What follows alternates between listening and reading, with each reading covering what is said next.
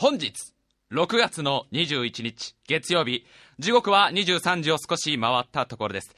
タイムマシン部生放送開始でございます。いやー、今日はね、暑いとにかく蒸し暑いから、まあみんなもね、この放送ぜひかき氷を体にまぶしながら聞いてみてくれたら嬉しいかな。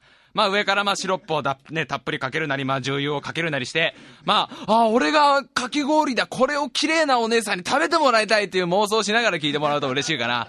とにかくね、暑いからね、もう何言ってるか冒頭からわけわかんなくなってますよ。蒸し暑いってのはほっとやだね。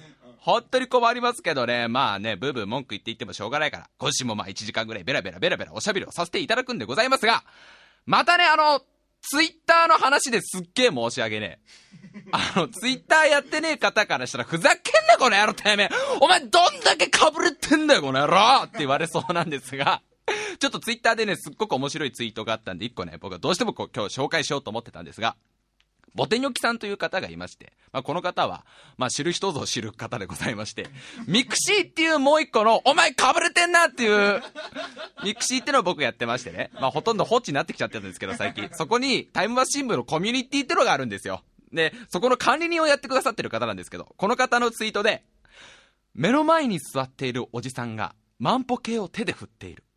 ずるしちゃダメだぞっていうつぶやきがあったんですよ。ね。まあ、それだけ見たらまあさ、おじさんがズルをしていると。まあ、こ、この、このラジオね、あの、子供たちも聞いてますからね。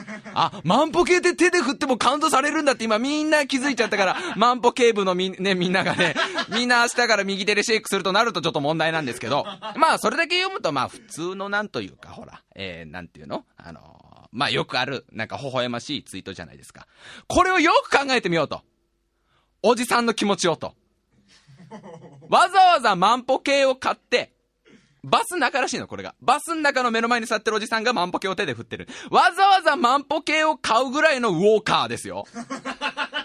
ね。なかなかなウォーカー。普通のウォーカーはただ歩くだけ。違うの、この人はちゃんとデータを取りたいんだよ。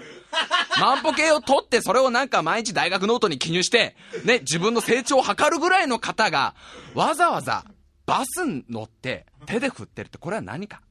これは僕思うんだけど、最初に手で振ってしまった時だよね。その後悔たるや半端ないと思う。多分このおじさん、なんか最近流行りのあのウォーキングサークルみたいなの入ってるんでしょ？中高年に人気の、あの、ウォーカーの集団ですよ。ウォーカーズですよ。ウォーカーズで、なんか自慢の試合っ子があるんだよ、多分。こないだ、あれですよ。ついついね、歩きすぎちゃってね、あのー、あの、孫からもらった iPod ってね、あれがなんか、とてもね、いいもんで、あれであの、円楽師匠とか落語を聞いてましたら、これ3本もも、3万本も歩いちゃいましてね、みたいな自慢をされたと思うんだよ。だから自分がどんなに頑張っても3万歩なんて歩けないから、ね、ダメだよ、ダメだよと言いつつも、一回手でカチッて振っちゃったの。カチッて振っちゃったその日は、枕を涙で濡らしたと思うよ。で、それからのこの止まんなくなってく感じ？その、それをしかも自慢しちゃった日だよね。まあ、それ、そこぐらいの想像ならまだいいんだけど、俺はこのツイートを読んだ時に、もっときつい想像しちゃいまして。まあ、カシャカシャカシャカシャ振ってるわな、目の前でおじさんがバスで座りながら万歩計をカシャカシャカシャカシャ右手でシェイクしてますわな。で、まあ僕はほら、なんというかさ、あのー、まあ、正義と書いて量と読む子ですから、僕は。ねえ、一応、白井 J 量だからね、ジャスティスって間に入ってるから、どうしてもやっぱね、この正義心が強いというかね、あの、僕だったらやっぱ言っちゃうと思うんだよおじさん、それは良くないと。それはもう、あの、えー日本万歩計協会が許さないと。絶対に、そんなね、手で振るもんじゃないおじさん。今すぐやめるんだ。自分を傷つけるだけだからおじさん。そんなことで、自慢して何が楽しいのっておじさんがボソッと。いや、あの、これは違うんですよ。あの、私がこの手で振ってるのは、これはね、妻の万歩計なんですよ。あ、いやいやいや、あの、いや、初めはね、あの、あいつがあの、健康のためになんて言い出しましてね、あの、私はしぶしぶそんなウォーキングなんかついていっただけなんですが、ほら、これぐらいの年になると、なかなか会話もないでしょ。いつからが、その、ウォーキングの時だけが、なんて言うんですか、あの、夫婦水入らずの、まあ、ゆっくり話せる 時間になりましてね。そんな、つまりも去年、先立たれまして。こうやってね、私の手の中でカウントされる万歩計を見ると、まだ妻がそばにいるんじゃないかって。そんな気がしました。え、え？あ、じゃあ二つつけて歩けばいいじゃないか。あおっしゃる通りで。いや、ほんと、これは情けない話なんですが、私も随分と足腰が弱りましてね。二人でなら歩けた道が、一人じゃ歩けないんですよ。笠原くんなんで笑えるの？俺はこのツイートを読んだ時そこまで想像しちゃって、そんなドラマがあるにちげえねえと思った瞬間、もう何もコメントできなくなっちゃった。笠原くんはやっぱ心が鬼だね。絶対に裏にはそれがあったと思うね。絶対に。何ないって。そんなことはないって。ちょっと今ツイート見たら中で、音が途切れてるってよ。音声が途切れ途切れではないですかって、この、こう、俺たちはまたそういうのを、そういうトラブルが起きた中でやってんだ。あ、違うわ。これ人によって途切れ途切れになっちゃってんだ。あ、ほんと、あれだ、ユーストリームの調子が、ほら、こういうまた、よくわかんない妄想してるから。これさ、そうだと思ってその絵を想像してごらん。相当そのおじさんの背中きつくね？その、なんか、バスの、うーんって走る音と、カチャカチャカチャカチャカチャって音と、で、これを毎日続けると思いなよ。毎日決まった朝の8時ぐらいから、カチャカチャカチャカチャそのおじさんは、亡くなった妻の万歩計を、ねえよちょっとズルしてただけだよ、おじさんそれがもしかその右手をシェイクするね、運動のトレーニングだよあるだろ、そのなんか右手をシャカシャカするなんかほら、バーテンダー的な。なんかその、なんかもうマスターベーター的なやつだよ。マスターベーター的な、ダースベーダーみたいなやつだよ。なんかその、兄弟みたいなやつだよ。なあ、あの、オナキンじゃなくてアナキンスカイウォーカーの、照れ隠しでお前絞れた言うなよ。あのさ、万歩計でさ、一個聞きたいのがあるんだけど、万歩計をおっぱいにつけて、ジャンプさせるっていう伝統行事があるじゃん、日本には。主に、主にテレビのバラエティーとかで。主に深夜のバラエティーとかさ、あのー、ちょっとエッチーな番組とかでさ、あの、まあ、おっぱいが自慢の女の子たちが出てきて、あの、まあ、可愛い子たちですよ。そこの水着に、あの、万歩計つけてさ、ジャンプさせてさ、回数を測るやつあるじゃん。え、知らない？これ結構あると思う。みんなも結構あると思うんだけど、見たことあると。俺何回か、まあそういうエッチ系な番組で見たことあるんだけど、あれのどこがエラエロいのかがわかんない。つうのもだよ。つうのも、おっぱいの時点で、もう俺たちとしては満足じゃない。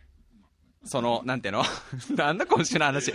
地上波でいただける、地上波の雫、ね、地上波の桃色雫は、俺たちにとって水着の、水着おっぱいが見れた時点で、もう、おごちそうさまですって言えるじゃない。それ以上のエロは求めてないじゃない、正直そんなに。それ以上はだってレンタルとかしますから、ネットとかしますからってなる、なるじゃないね。なのに、その、そのなんていうの？このおっぱいがいかにすごいかっっていう表現として、万歩計がどんだけ揺れるかってことを、多分、こう、せ、わ客観的にわかるようにやってんだと思うんだけど、いつもその司会者みたいな人が、すごい、1分間で53回も触れてますよとか言うんだけど、その数字で興奮はしなくねえか？その揺れてる映像だけでよくね？で、大体セオリーとしては、なんかより大きいおっぱいの子が出てきて、で、より揺れるみたいな展開にするの。で、より回数がカウントされるみたいな子かん、して、なんかその大きい子の方がエロいみたいな風にするの。展開としては。あれ、そんなに俺たちバカじゃないぜ。そんな、そんなそこに出てくる数字で、俺の、俺が感じるエロ度合いは違うぜ、みたいな。あ、笠原くんわかんない？本当に見たことない結構これツイッター見たら見たことある、見たことあるっていう。あ、ギルガメ世代ならではって人がいたけど、ギルガメ世代だと多分ね、多分そういうのあったけど、えー、っと、えー、先輩さん、白井くんにはまだわからない領域だな。えー、これ何？これは何？いずれ俺もわかるんかいじゃあ、これは。え、じゃあ、先輩さんに聞きたいのが何？あのカウントされた数字でたまんなくなるの？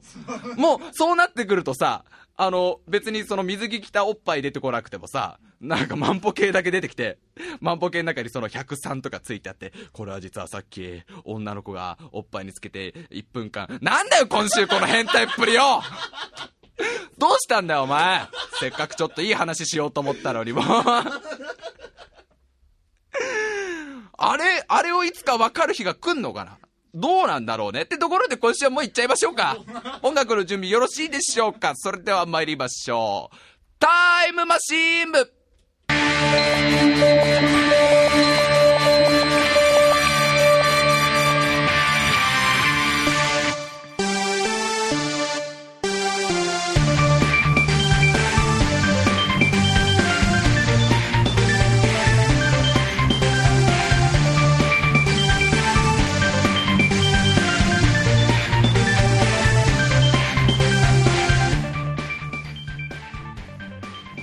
週も始まりました。タイムマシンボワイトを務めさせていただきます白井亮でございます。そして目の前に座っているそのなんでお前はさ。そういう今やもうなんての世界共通の競技になったわけじゃない。万歩計一つさえあれば誰でもできる。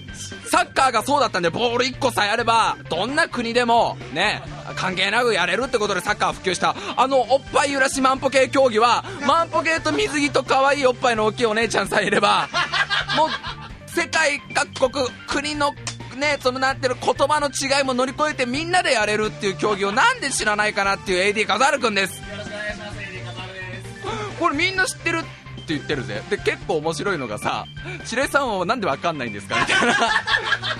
これまああのごめんなさいね。ポッドキャストで聞いてる方ごめんなさいね。今ちょうど生放送でみんなのツイートがこれ見れるんですよ。みんなの発言が見えるんですがみんなが言うにはお前それこそロマンだろ？みたいな。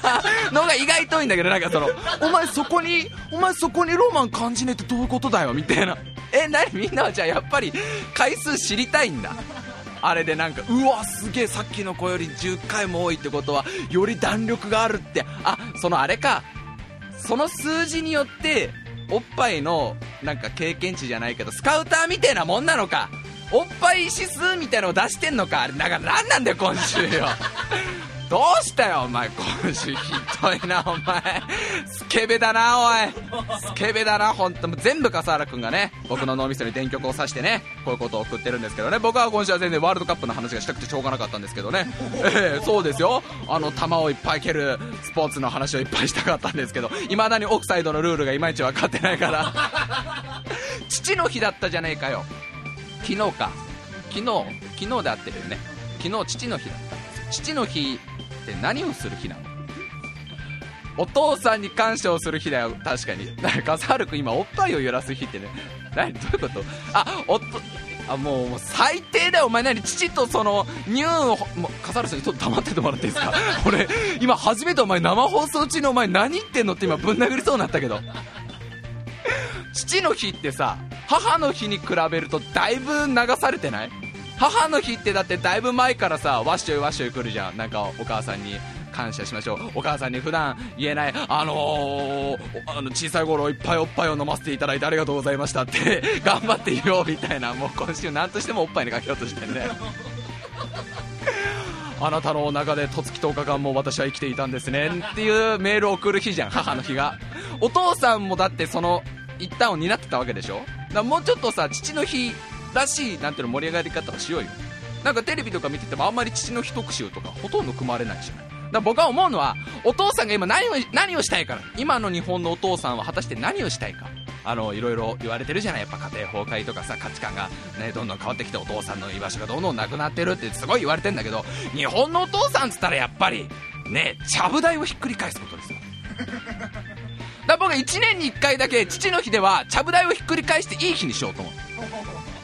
だけど危ないです。さすがに。いろいろ乗っかってると。だから上に何にも乗ってない状態でひっくり返していいのが毎年の父の日ね。で4年に一度はおかずありにしよう。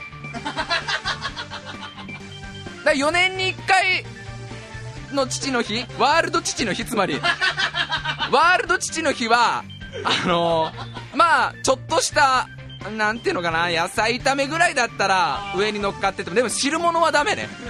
汁物は危ないから。汁物はちゃんと他に置いとこう。ね。で20年に一度のプレミアム父の日だけ汁物かにしよう。でも言うてもまあ味噌汁とロールキャベツぐらいかないけて。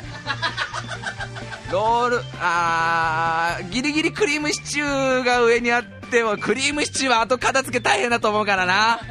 まあそこら辺は、うん、なるべくサラサラした梅雨もんだったら汁もんだったらいいのが20年に1回開催されるプレミアム父の日で1000年に一度のミレニアム父の日は鍋行っていいよ。鍋でいいよ。ご家庭が許すならコンロはダメだぜ。コンロは危ねえから。もうすき焼きだろうがしゃぶしゃぶだろうがぶん投げていいのが1000年に1回だけ訪れるミレニアム父の日でしょだけどその1000年に1回現れる時ね訪れる時のお父さんでなきゃそれは味わえないから。しかもその時に息子とかがまだちっちゃい子だったら危ないから。躊躇するでしょ。もう息子とかもそれなりに大きくなっててだよ。もうそれなりに分かっててだよ。お父さんがなぜこういうことするかって。いう風にしたら父の日もうちょっと盛り上がるんじゃないの？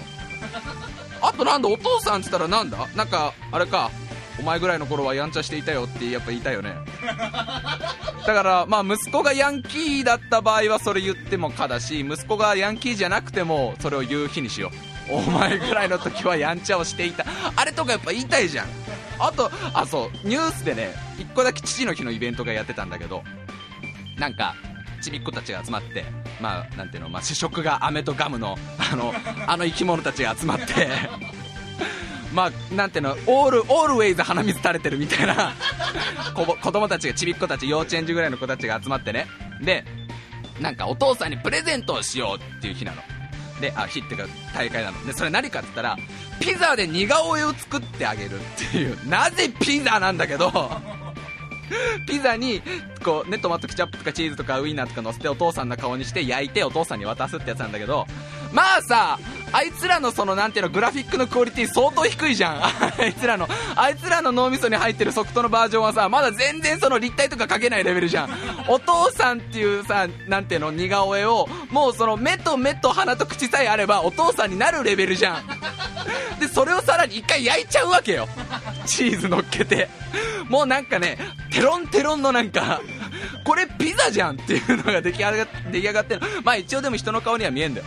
でまあお父さん的には嬉しいでしょ。そんな自分の愛する娘とか息子がさわざわざ手作りで生地から作るんだ。よ生地から作ってピザ焼いてくれたらすっごい嬉しいじゃん。しかもお父さんの顔を似せたんだよって鼻水垂らしながら来るわけじゃん。可愛いなと思うじゃん。でいろいろ NHK, NHK のニュースだったんだけどなんかいろいろインタビュー聞いててで子供が一人あのどうお父さんに似てるようにできた？って聞いたらあのねお父さんってより会社のおじさんに似てたっていう。会社のおじさんに似てる。なんならその子の中だとお父さんを目指して作ったものが焼いてみたら会社のおじさんだってなった その子供の子供ながらのびっくりさを想像すると俺的に超面白いんだよね。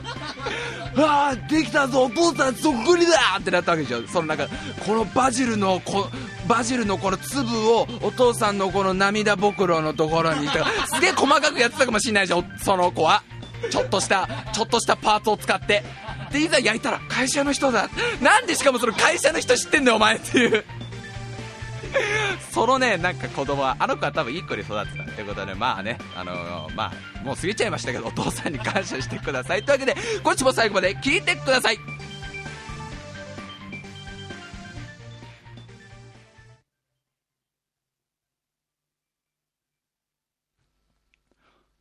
笠原さん随分とサクッと今年今週もフェードアウトの方を下ろしたんですね。もういいですかこのネタは。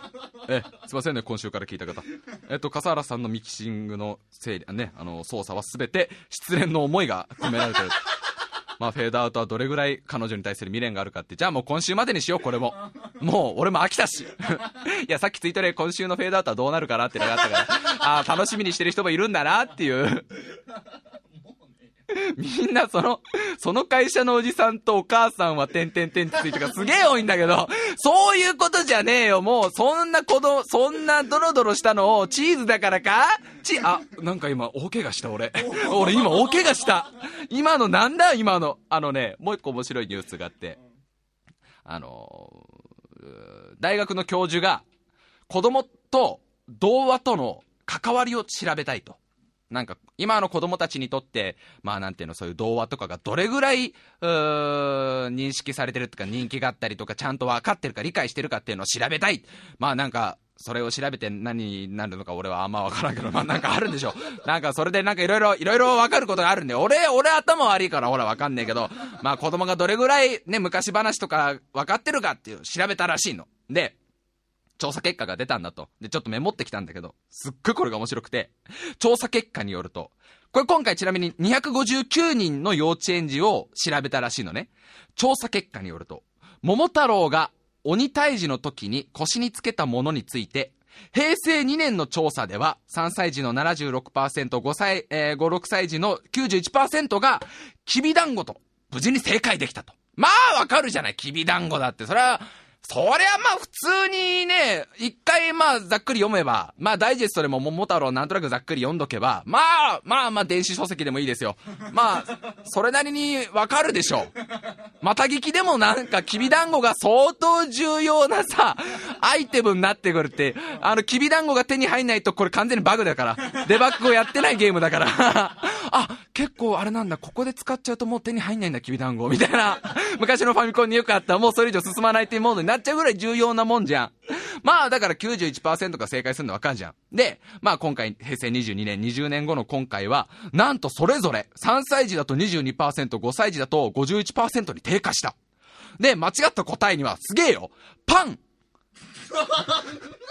ケーキシチューだって。あのさ、シチューを、シチューを腰につけてる桃太郎ってすごくねえか？なんだよ、それ。でっかい寸胴みてえの、つけてんのか、腰に。壺みてえの。で、それを、なんだ？それを犬にあげんだ。すごいよね。パン、パンはね、パンはなんか、子供ながらにストレートに思ったんだろうね。お腹が空いたらパンっていう。まあ、まだいいんだよ、まだいいんだよ、まだここら辺は可愛いんだよ。えー、桃太郎と一緒に鬼退治に行った、えー、犬、猿、キジ。まあ、これもまあ、このサントリオはね、この、さ、3匹はまあわかるでしょう。この黒い3連星は絶対わかるでしょう。この3匹のジェットストリームアタックによって無事に鬼を退治できたっていうのは誰でも知ってる常識だからね。で、この理解は、えー、20年間で、えー、3歳児は49%から22%、5、6歳児は89%から50%も下がっちゃったと。50%に下がっちゃった。で、これも間違った答えが最強で、犬猿記事が当てられなかった子、おばあさん。おばあちゃんついてったの。おばあちゃんはだどういうことなの？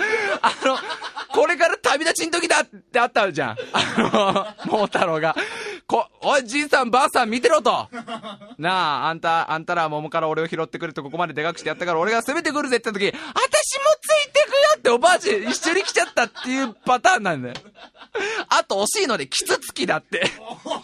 なんかより攻撃力を求めたんだろうね。より、よりなんか、記事じゃ戦えないよ、先生ってことなんだよ、多分。あの、そう思うんだけど、きびだんごをパンとかケーキとかシチューって言ったのは、俺これ間違えたんじゃなくて、今の子は結構頭いいんだよ。頭いいから、きびだんごで、命はかけれないよ。僕はビーフシチューが大好きだからビーフシチューだなって、多分。ケーキ、ケーキが食えるんだったら、ついてくるだろうっていう。あいつらケーキを魔法だと思ってんじゃん。あ、完全に。で、これもそうだよ。だから、犬猿キジと、桃太郎、いけないだろう。鬼だぜ、相手。オーガだぜ。あれだぜ。だって、背中に鬼の顔が浮かび上がるんだぜ。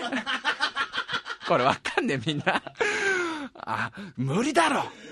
じゃあ、おばあさんだったらなんかその、なんか大人の解決法とかしてるんじゃない？より攻撃力あるな、キツツキじゃない？で、極めつけがすごくて、極めつけの最強の間違った答えすごいよ。これみんなびっくりすると思うけど、ね？犬猿記事じゃなく、アンパンマンだって。これマジだからね、これは、えっと、産経新聞に書いてあったのかな？産経新聞のニュースに、ニュース、ネットのニュースで見たんだけど、アンパンマンって答えとこがいいんだよ。すごくね？これ。だってさ、主役二人じゃんどっちを見りゃいいんだよ、子供は。桃太郎と、そのアンパンマンをよ。これどっちだよ完全にだってこれ、ダブルキャストじゃねえよ。ダブルキャストって言われよ。ダブルヒーローだろ。ダブル主演だろ、これ。だまあ、まあだからアンパンマンを子供にぶつけるしかないよな。で、桃太郎はだから水島ひろさんとかなんか小栗旬さんがやってな、なんかちょっとその主婦層を狙う形にすればいいんだよな。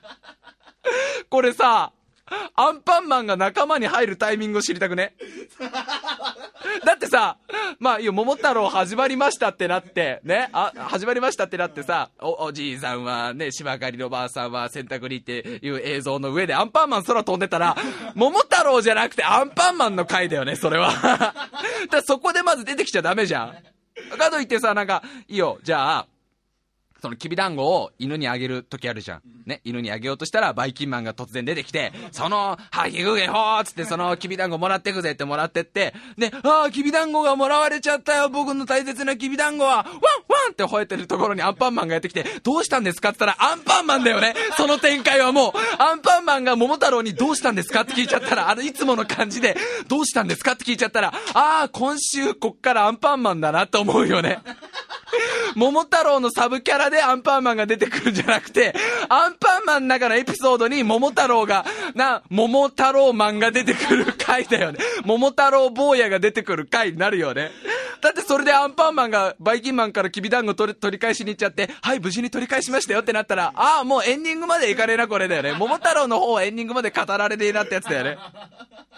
だっていいよ、じゃあ仮にアンパンマンが相当自粛してたよ。自分の主役オーラ消してたよ。まあ、どういう流れかいまいちわかんねえ。だって、顔があんこのやつにきびだんご渡すってどういうことだよ、これ。なあ、アンパンマンがくたびれてなんか、くっちゃくちゃなってんならいついつも。くちゃくちゃなっちゃってなんか、ヘローンってなってるところに桃太郎が通りすがって、いやや、旅の方、ずいぶん顔がくちゃくちゃでございますぞ。これでも食べなさいってきびだんごを渡したら、共食いになっちゃうよとか言うよね。言うよね、アンパンマン多分ね。まあ、いろいろあって、じゃあいいよ。そのアンパンマンが無事パーティーに加わったとするよ。ね。加わったとしてもさ、アンパンチの一撃で全部終わりだろ。その間の道中いらねえだろ。その、きびだんごでパーティー集める的なやつ、ドラクエっぽいやつ。だって、その船を手に入れるまでの冒険とかも全部いらねえだろ。じゃあちょっと僕飛んできてボッコボコにしてくっからの一言で終わるわけじゃん。あとあれね、犬猿キジにアンパンあげちゃうパターンね。犬猿キジに、あの、まあ、きびだんご一個ぐらいじゃさ、犬猿キジも満足しないからワンワンワンワンとかキーキーキーキー言っててさ、あごめんね、きびだんご全部なくなっちゃったんですたら、アンパンマンが、僕の顔あげるよってアンパンあげるわけじゃん。そうすると、犬と猿とキジはアンパンマンに懐いてしょうがないわけよ。もう一切桃太郎の方にはもう、触れずに、アンパンマンの周りベッタベタなわけよ。そしたらアンパンマンも可愛くなっちゃうからさ、アンパンマンもどんどん自分の顔、ほら食べな食べな、お腹空いてんだろ食べな食べなっつって、横の影の方で複雑な顔してるカバオくんね。あれ？あれ？これ？これ俗に言う餌付け的なやつ。あれじゃあ僕がお腹空いた時にあのアンパンマンからもらうその、アンパン的なやつもそのいわゆる、いわゆる上野動物園的なやつなのか？みたいな風な、心が芽生える瞬間。だ次の回からアンパンマンとカバオくんの距離がすごいのよ。おな、お腹がすいて、あ、お腹が空いている顔してるね、カバオくん。僕のパンを食べない。大丈夫です。あの、あの、お母さんから500円もらってるんで、あの、コンビニに行ってアンパンちゃんと買うんでいいです、みたいな。もう餌付けはされないです、みたいな。だけど、絶対そうなるよね。カバオくん来たーって、この間、この間ユーストリームであの、出させていただいたアキさんが、カバオくん来たって。いや、そうなるでしょ、でも。したらあの、隣であの、な、なんか、あの、うさぎの先生いるじゃん。うさこ先生が、首を振るんだよね。ダメ、カバオくん。カバオくんこの世の断りよ。この世の断りに怒りを感じちゃダメよ。なるよね、だってそうはなるでしょ。でさ、あの、浦島太郎バージョンもあるらしいの。ななんかいろんな、この童話もいろんな童話を調べたんだと。で、浦島太郎は誰の背中に乗っていったかっていうこの、まあ質問ですよ。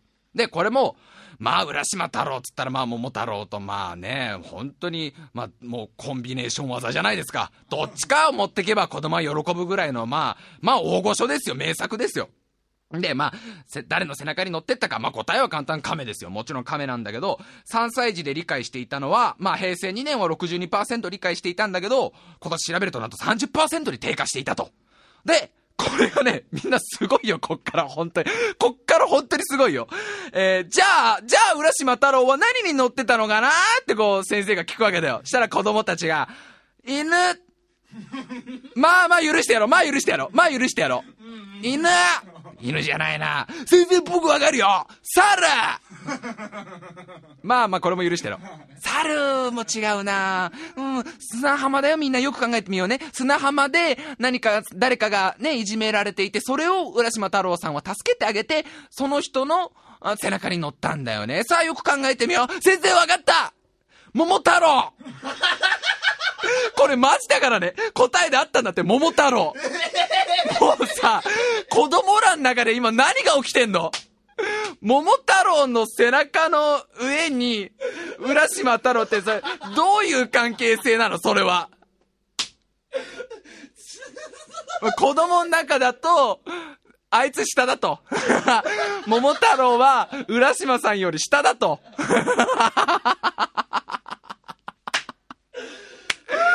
俺が親だったら心配するわ、これ。だって毎日毎日そりゃさ、まあいろいろ本読ませてよ。一応このセオリーは一回読ませとくだろう。そん中でお前、何じゃ桃太郎フルボッコされてんだ。砂浜でボッコボコにされてて、鬼まで倒した桃太郎がボッコボコにされてて、まあじゃあ、それを助けられるってことは浦島さん相当強いよね。あの釣り竿を使って、あの、ハンターハンターのゴンみたいに釣り竿でこう、バシバシ倒して、浦島さん、お礼に僕の背中に乗ってくださいって、嬉しそうに言う桃太郎でしょそりゃなんか、竜宮城も、そりゃ、海の中じゃねえわな。それはなんか歌舞伎町にあるわな。そりゃ意味合いがだいぶ変わってくるよな。で、これ新聞の書き方が面白くて、ここでもアンパンマンが登場した。だって、子供らの中でもアンパンマン大好きなんだよな。アンパンマンが欲しくてしょうがねえんだよ。も物語の中には。ストーリーの中には、もうあいつが出てこないと盛り上がんねえ。な、ああの、エンディングテーマだよね。だから、アンパン、食パン、カレーパン、桃って、そこで、そなんか、最後にちょっと入ればいいぐらいなんで、あいつらにとって。もうアンパンマンがメインで出てくれば、あとあの、ジャムのおじきと、バタコのお姉さんが出てくれば、だってあのなんか移動要塞みたいなの持ってんじゃん。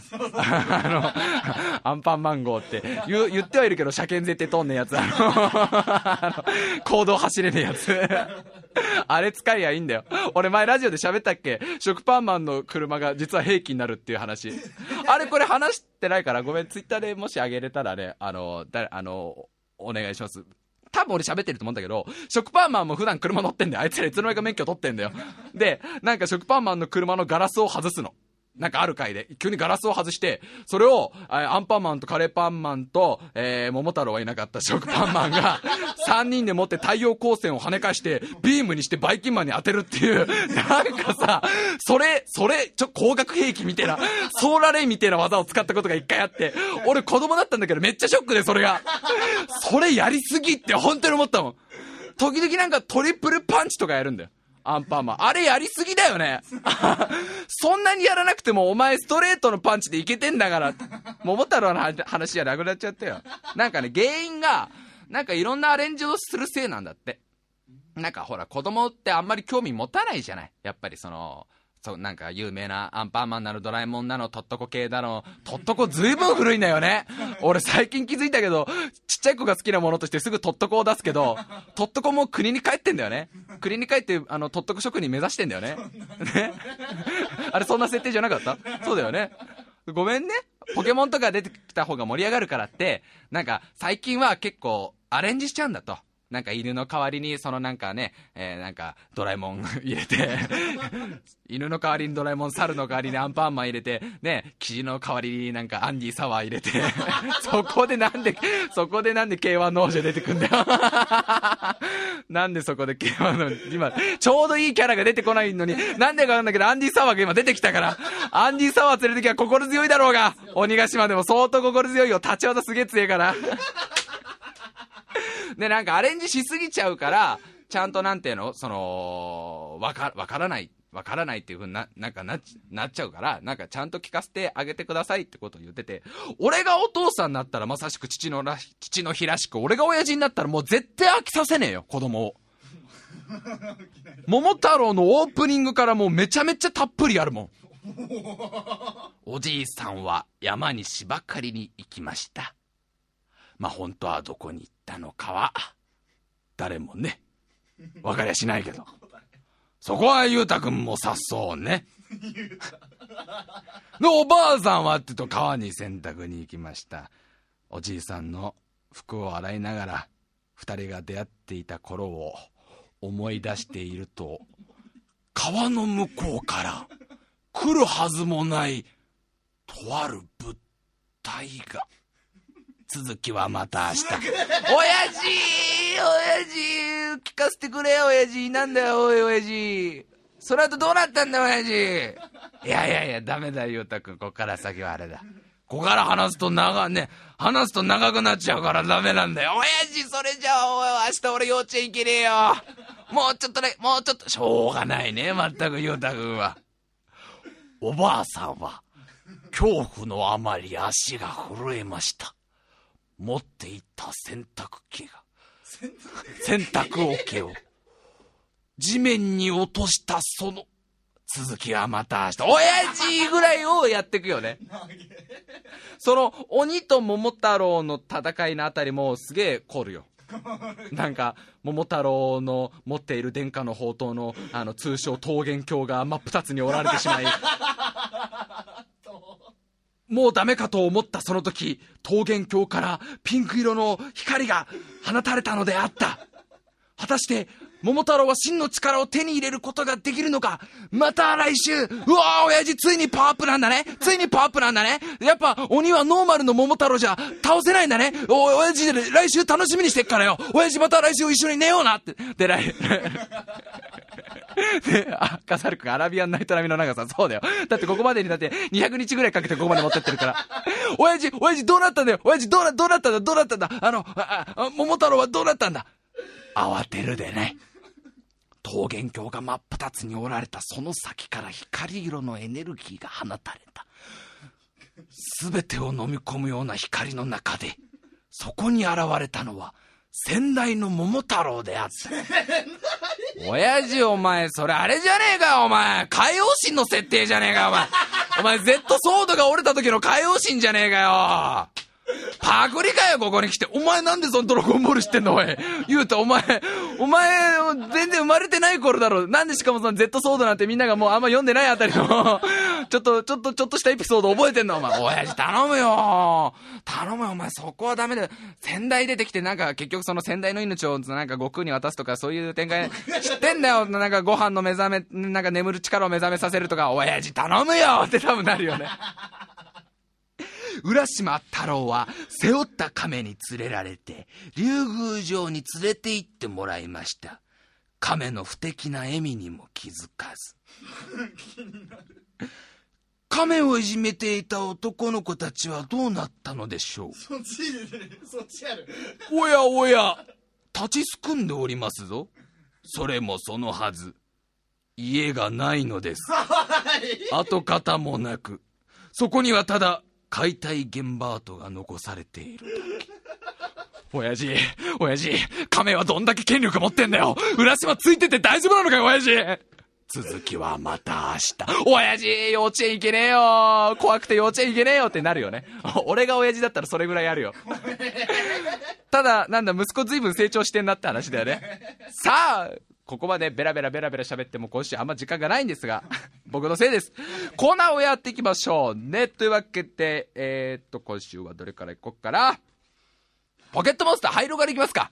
ポケットモンスター、ハイロえー、今週も来てるんで読んでいきましょう。ラジオネームミューキーズさ、あ、このコーナー紹介してねこのコーナーはポケットモンスター、ハイロに出てきそうなモンスターをみんなに探してもらおう。で、ゲットして連れてきてもらおうというコーナーでございますね。ラジオネームミューキーズ。これね、すげえいいよ。ごめんね。モンスター名、イオン。かっこいいでしょ。イオン。なんか、いそうでしょ。えー種類、郊外型ポケモン。で、郊外って、あの、あの、あれだよ、あの、なんていうの？えーっと、あっちの郊外じゃないよ。あの、体に悪い郊外じゃなくて、街の外れの方。郊外型ポケモン。この時点で気づくやつは気づくよ。イオン、郊外型ポケモン。説明。非常に大きく、えー増殖力の高いポケモン。自分の地元で1匹見つけた場合は、隣町には2匹いると思っていいぞ。また、本体やテリトリー、かっこ駐車場がとても巨大であり、ワンフロア見ただけなのに外が暗くなっていた。端から端まで歩いて時計を見ると、針が動いてなかったので故障かと思ったら1日経っていた。などの体験談から、もう一つの樹海として恐れられている。余談として、中に置いてあるソファーが気持ちいい。お前、それはお前の近所のイオンだけだろうが。技。技。日曜日。効果、渋滞発生。セール。効果、交通機関に重大な影響。で、この合わせ技なんだろうね。日曜日のセール。効果、腸内パニック。最後に覚える技なのかな、次が。お笑い芸人来店。効果、壊滅。これだからあの、なんていうの？郊外型ポケモンには他にも、まあ、ジャスコと、サティがいるよね。これいいなミューキーズさんいいなイオン、イオンだけ聞くとすげえ電気系ポケモンだと思うじゃん。そっちじゃねえんだよ。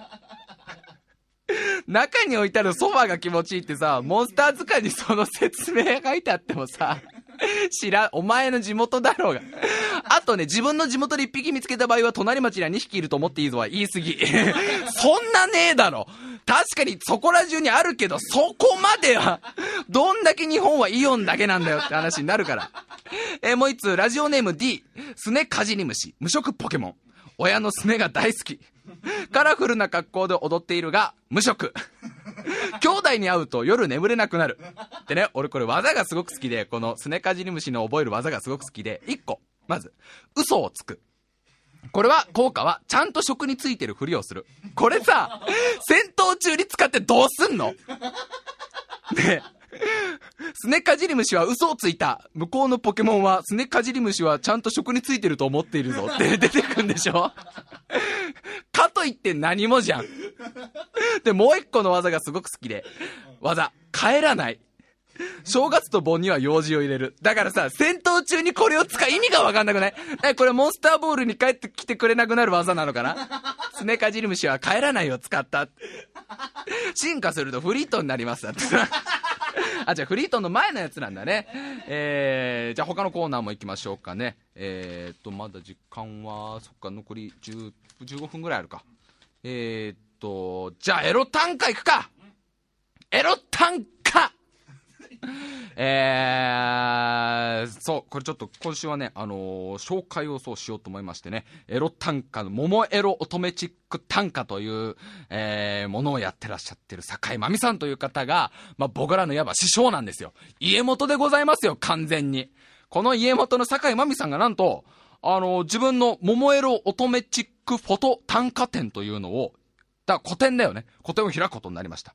えー真昼の月という、えー古典の名前で、えー6月の19日から6月の25日、赤坂ポートカフェ、えーこれは千代田線の赤坂駅からすぐみたいですね。えー6月19日から6月の25日に赤坂ポートカフェというカフェでやってるみたいなんで、平日は11時から23時、土曜日は12時から18時までお店をやってるそうです。なんでね、やっぱ家元ですから。なんと言っても師匠ですから。この方が始めたものですから。桃エロ乙女チック短歌は。ね。だから、みんなも、あの、今週もね、たくさん来てんですよ、エロ短。エロ短歌すげえ来る。ほびっくりするぐらい。ものすごいメールの量なんだけど、やっぱりね、あの、レベルの差がだいぶ出てますよ。だから自分のエロ短歌に自信がない方は、この桃エロ乙女チック短歌展に行って、真昼の月に行って勉強してきてください。ね。あの、坂井真美師匠に、坂井真美師匠がどれだけの作品を作ってるか、家元の作品を見てから、自分のその灰、灰、灰色、灰色、どう、灰色エロ童貞チック短歌。じゃなくていいんだよ、別に。今週わざわざそれで送ってきてくれた人もいたから。えー行ってみてください。僕もね、時間なんとか見つけていこうと思ってるんでね、えー楽しみにしてます。えーというわけで、あの、まあ、ホームページにね、リンク貼っとくんでね、あの詳しくは、あの、ホームページ見てみてください。あ、あの、坂井真美さんいらっしゃってますね、ツイッターの方にね。家元がいる中での発表ですから、みんなも緊張するでしょう。えー、じゃあ行きましょう。エロ短歌どんどん行ってきましょう。ラジオネーム 2S。借りてきて、胸躍らせた AV は、中身微妙で自力で処理する。まあこれはその男の強さですな。あのー、まあいわば何を表現したいかっていうと、男はそれぐらいの失望じゃ折れないだと。男の欲ってのは、そこで、そこで折れるような奴らは男じゃない。なんとか頑張るぜ。自分で。っていう。AV 関係ねえぜ。その、なんていうのかな、男、男らしさがよく出てます。さあ、次。ラジオネーム、サプリメント。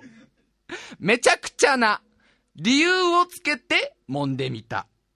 あの子の二の腕、糸柔らかし。これね、解説をわざわざ書いてきてくれてるんです、この人。あの、まあ、解説、すごいね、いっぱい書いてきてくれてね、これからまあね、まあ、解説書いていただいてもいいしね、ちょっと紹介できるかちょっと微妙になっちゃうんですけど、ちょっと講師だけちょっとザクッと解説、紹介しましょう。えー、この単価はどういう単価かというと、高校時代、人よりもぽっちゃりとした体型であったサプリメント少年。男であるにもかかわらず肥満のため、胸があったため、友達から興味本位で胸を揉まれる毎日。しかし、自分で自分の父を揉んでみても何一つ楽しくない。そんなある日、二の腕っておっぱいと同じ感触がするんだぜ。という素晴らしい情報を友達から聞き、何としてでも女の子の二の腕を揉みたいと思った私は、同じ部活の女の子の二の腕を、俺の二の腕触れれば、あ、俺の二の腕触れば、えー、あ、ごめんね。俺が二の腕触れば、その人が健康かどうかわかるんだぜ。という、意味がわからない理由をつけて、揉み。これがおっぱいの感触か。と、その感触を噛み締めた少年の心情を表現しました。あれから10年ぐらい経ちますが、未だに本物のおっぱいを揉んだことはないのであるなという あるね。この学生時代では誰しもが揉んだでしょう。誰しもが二の腕を揉んだでしょう。あの、男同士で、大体が。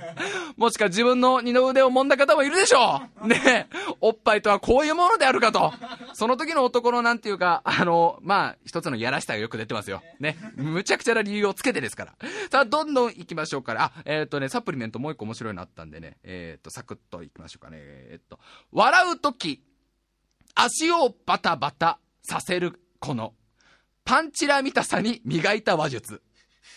これは純真ってことだよ。これは純真ですよ。だって、ね、パンチラ見たいからって、なんかそのなんか、なんていうの、やっちゃいけないことやるわけじゃないんだもん。なんかその盗撮っぽいことやるんじゃなくて、ね。事故を、事故ですから足バタバタしてパンチラしちゃうのは。ね。それを見たいがために自分の話術を磨いてるっていうこの努力があるわけです。努力が。結果見れたかどうかはわかんないよ。だけど、このね、じゃあ足をバタバタさせる女の子はいっぱい笑えて幸せ。ね、サプリメントは話術が成長して、しかもパンチラが見れて幸せ。そういう純真な句です、これは。えー、どんどん行きましょう。ラジオネーム、ダンコン。片栗粉、袋に詰めて水注ぐ。見てみて巨乳、俺巨乳。ひどい。ひどいの来た。ひどいの来た。エロ、エロ、エロ単価よりも、ゲスエロ単価来た。ゲスエロ単価。ひどいの来たわ。やっぱダンコンやるわ、あいつ。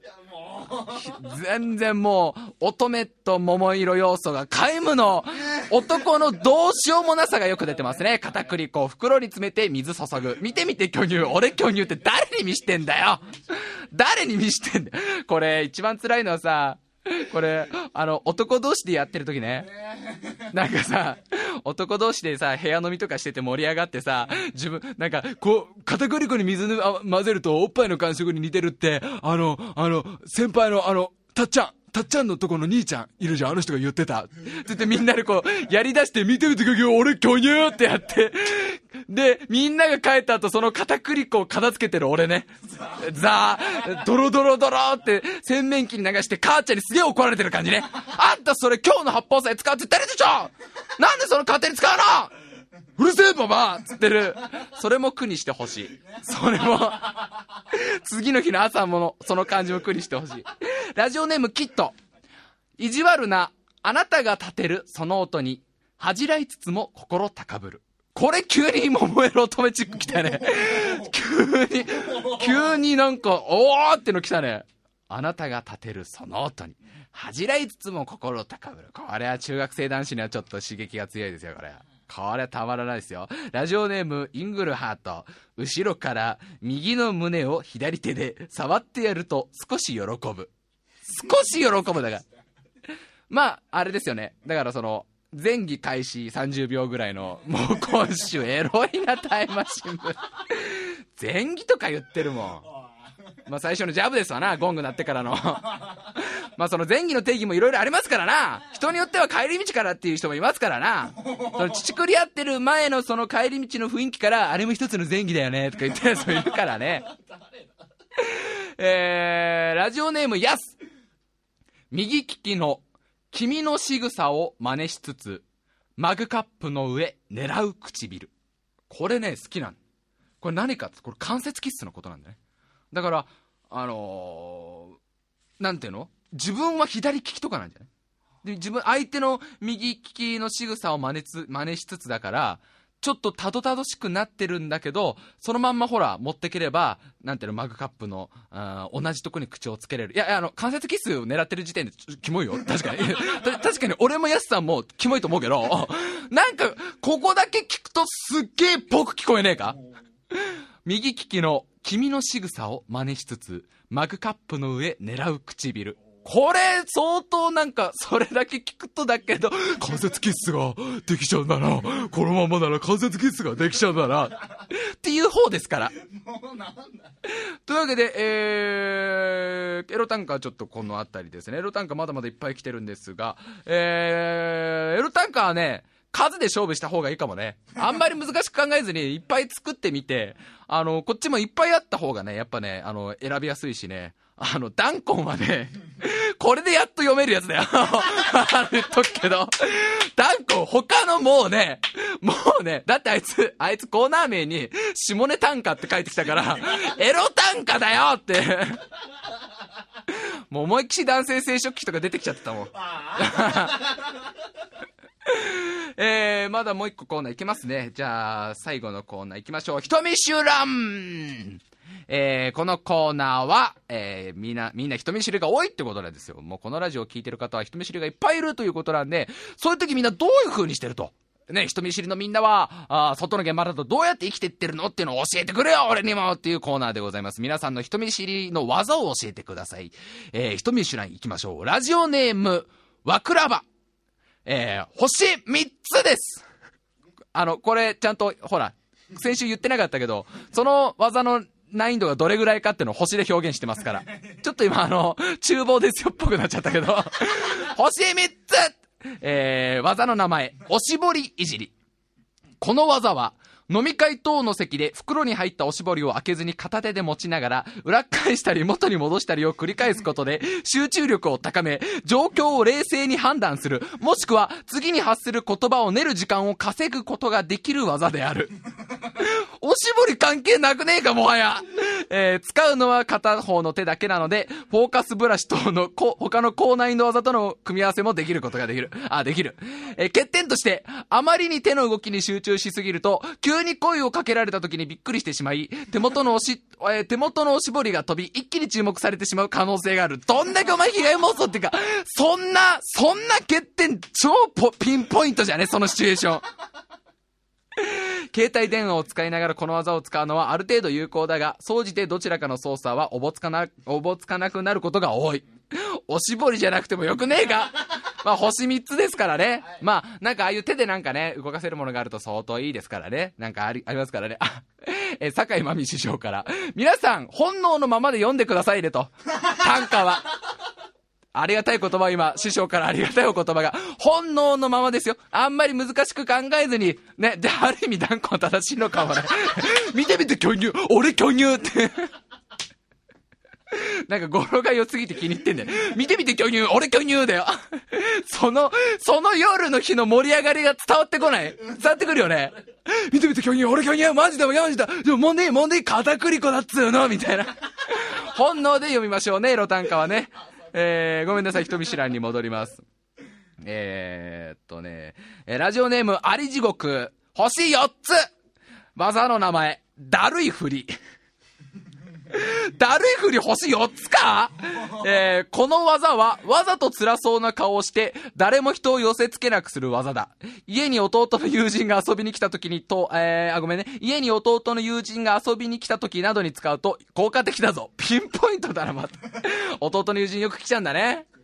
えー、しかし、あまりやりすぎると心まで沈んできて、本当に体調が悪くなってくるから気をつけよう。これ俺、あれだよ、中学校の時、学校よくサボって帰る時ね、かなり使ったよ。俺もともと顔色悪いしさ、あのー、なんていうの、うまいんだよ。具合悪そうな雰囲気を出すのが。で、あの、先生にアピールしすぎたら、一回家にマジで電話した方がいいんじゃないかみたいな騒ぎになっちゃって、あんまり辛いんだったら、救急車っていう手もあるのよって言われちゃって、先生、ちょっと戻ってきた感じします。あ、でも、授業は辛いかもしんないです、みたいな、その軟着陸のあたりを探したことあるけど。だるいふりはお前星二つぐらいだろうが。四つじゃないよ。四つはもっと高難易度技あるよ。えー、っと、まだいけるね。えー、じゃあラスト。ラジオネームアメアメ坊主、星三つ技、ワンスルーシールド。かっこよくね、名前がかっこいい。さっき星4つがだるいふりだよ。星3つの技はワンスルーシールド。効果。街中などで不意に知り合いを見かけた時に発動。まず、普段から巡り晴らしている対人センサーにより、相手より先に対象を発見。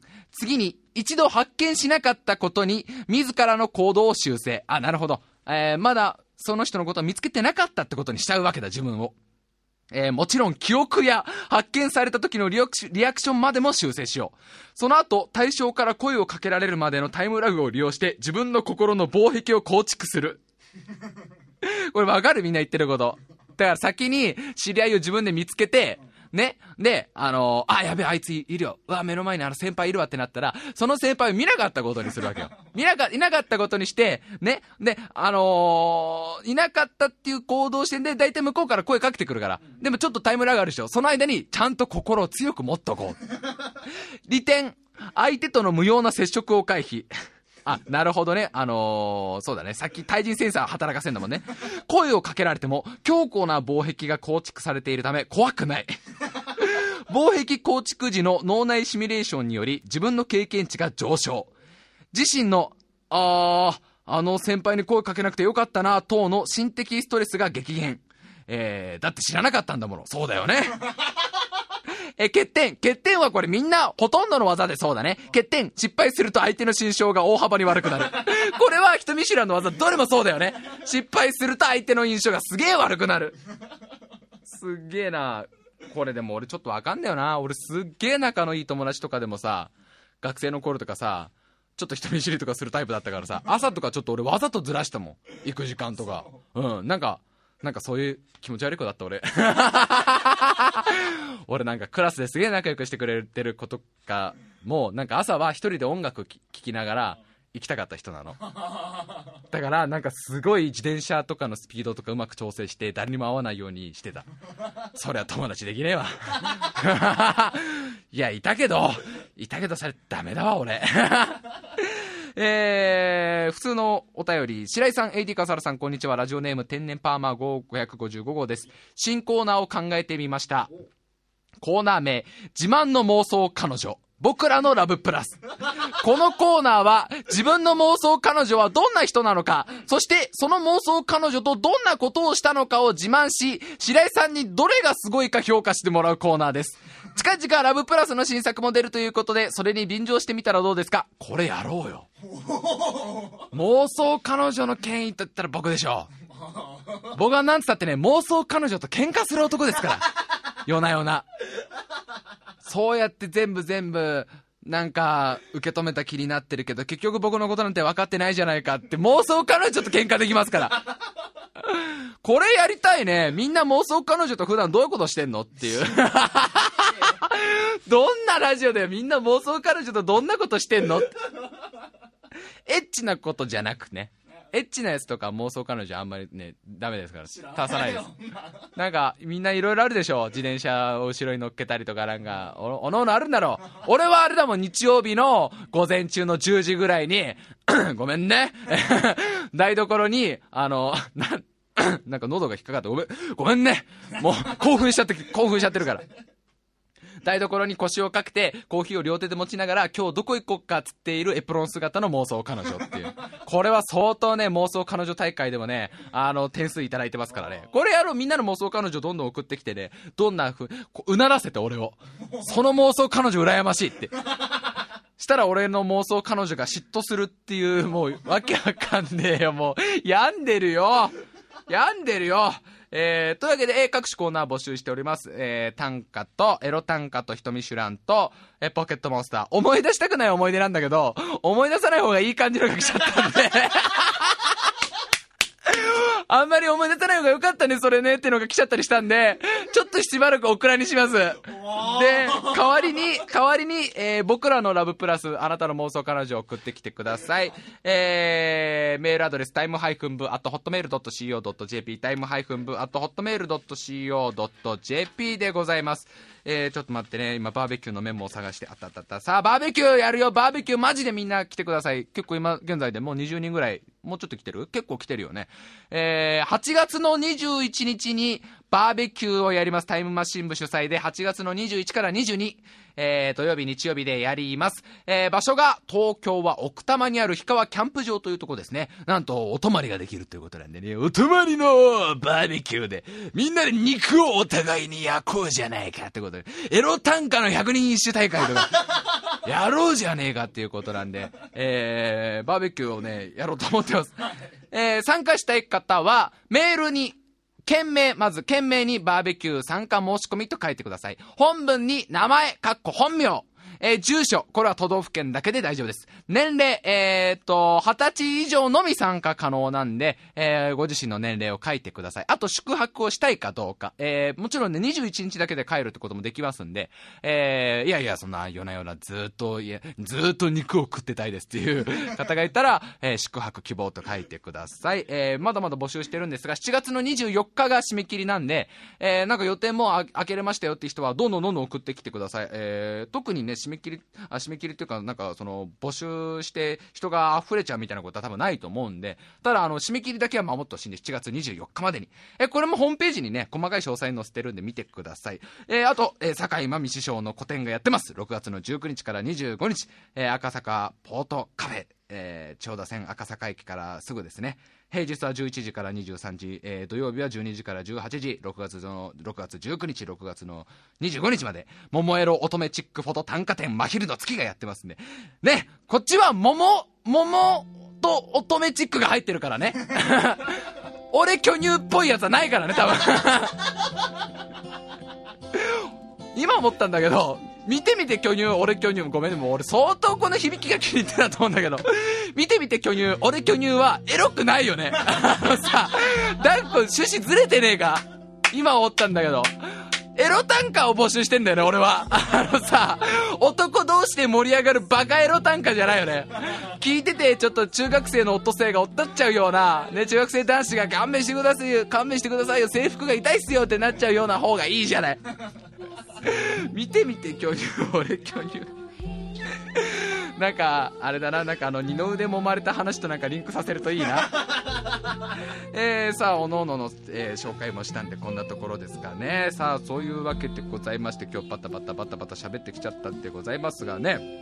ツイッターでね結構そういう面白い話とかあったらね、なんか紹介させてくださいとか俺普通に言っちゃうタイプだからね。まあもしね、なんかポッドキャストで聞いてる方いたらね、あのツイッターなんかでやるあのリアルタイムでこういう風にあのやり取りが、えできたりしますんでね、ぜひぜひ。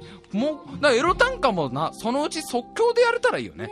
ちょっとな、ユーストリームの性能というか、重さ的に厳しいかもしんないんだ、厳しいかもしれないんだけど、もしやれたらね、ここで見ながらね、ユーストリームでどんどんどんどん単価上げて、エロ単価スペシャルみたいな、坂井真美師匠を呼んでみたいなこともやってみたいんで、まあ、まあ、もしね、あの、よろしければ、なんかツイッターの方も覗いてみてください。えー、あ、メール届いたか不安か。あ、メール届いたかどうか不安。あ、えーと、そう、一個忘れてました。バーベキューのメールは、必ず返信がいきます。AD かサルクの方から返信がいきますんで、えー、ぜひぜひ、あのー送ってみてください。というわけで、ここら辺でございますかね。今週も本当に最後までありがとうございました。それではまた、来週